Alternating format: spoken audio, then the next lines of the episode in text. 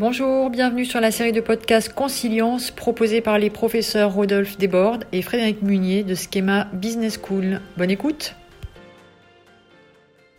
Le populisme contre le peuple ou les avatars d'une idéologie appauvrissante. Le populisme est une idéologie complexe née à la fin du XIXe siècle en Russie. Il s'agissait à cette époque d'un mouvement issu de l'intelligentsia progressiste et démocrate qui prônait un intérêt véritable envers le peuple dans le but de l'aider et l'instruire, mais aussi de maintenir le contact entre l'élite sociale et la base populaire. Depuis, le populisme a changé de nature, et il est fort possible que les actions politiques de ses représentants, menées au nom du peuple, se retournent contre ce dernier au risque de l'appauvrir. À l'origine pensé comme un trait d'union entre le sommet et la base de la pyramide sociale, le populisme peut se définir, aujourd'hui, comme une idéologie manichéenne qui opposerait un peuple vertueux à une élite corrompue. Les dirigeants des partis populistes, souvent issus de cette élite, prétendent lui tourner le dos pour défendre les intérêts d'un supposé petit peuple trop longtemps bafoué par une supposée minorité dominante. Ils promettent notamment d'accélérer croissance et redistribution en ignorant toute orthodoxie économique. Un tel discours acquiert une légitimité lorsqu'il est prononcé dans un contexte morose, combinant stagnation économique, profondes inégalités sociales et affaires de corruption. L'Amérique latine est un cas d'école et son histoire souligne un fait essentiel. Les politiques populistes sont des politiques expansionnistes appauvissantes. Les économistes Rodiger Dornbusch et Sebastian Edwards ont publié en 1991 un livre intitulé The Macroeconomics of Populism in Latin America ils y mettent en avant que les dirigeants populistes répondent immédiatement aux attentes de leur électorat en s'engageant dans des politiques expansionnistes, entendant par là des politiques de relance par des mesures fiscales ou monétaires. Il en résulte certes une forte croissance économique et plus de redistribution. Mais Dan Bush et Edwards soulignent que cette situation n'est généralement pas durable. Les déficits se creusent rapidement et sont monétisés, ce qui accélère l'inflation, les devises nécessaires pour importer viennent à manquer, et la productivité de l'économie s'effondre.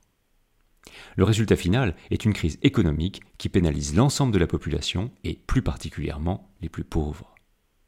Une telle analyse explique aujourd'hui par exemple la crise dramatique qui frappe le Venezuela post-Chavez, où le taux de pauvreté est de plus de 80% et où le pays connaît une émigration sans précédent.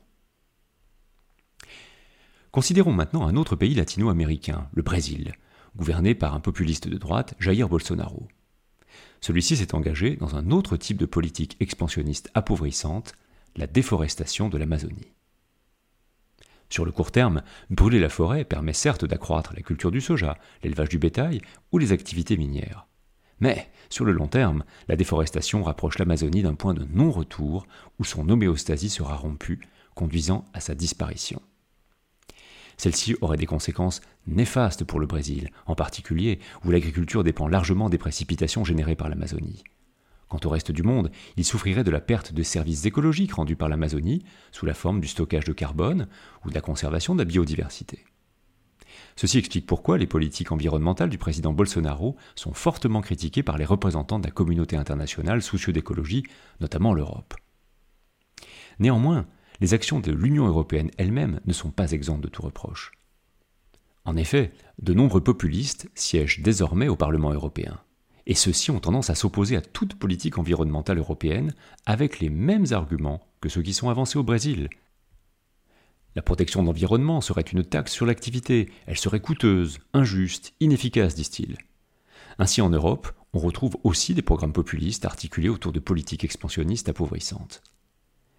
D'une manière générale, les populistes s'engagent dans une extraction déraisonnable des ressources sans assurer le renouvellement de ces dernières.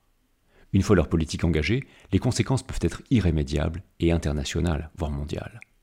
Mais rappelons-nous que l'appel des extrêmes est amplifié par un sentiment réel de délaissement dans certaines couches de la société.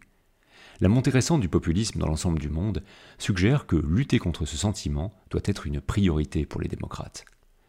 Prévenir la dislocation des sociétés peut être bien moins coûteux que tenter de recoller les morceaux économiques ou écologiques.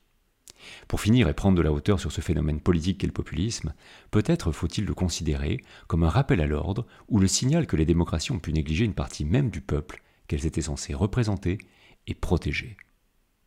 De ce point de vue, nos régimes démocratiques ont un espace à réinvestir et un discours à réinventer pour retourner au populisme des origines qui voulait combler le fossé entre les classes sociales. N'est-ce pas après tout la vocation de la démocratie d'être, selon les mots d'Abraham Lincoln, le régime du peuple, par le peuple, pour le peuple?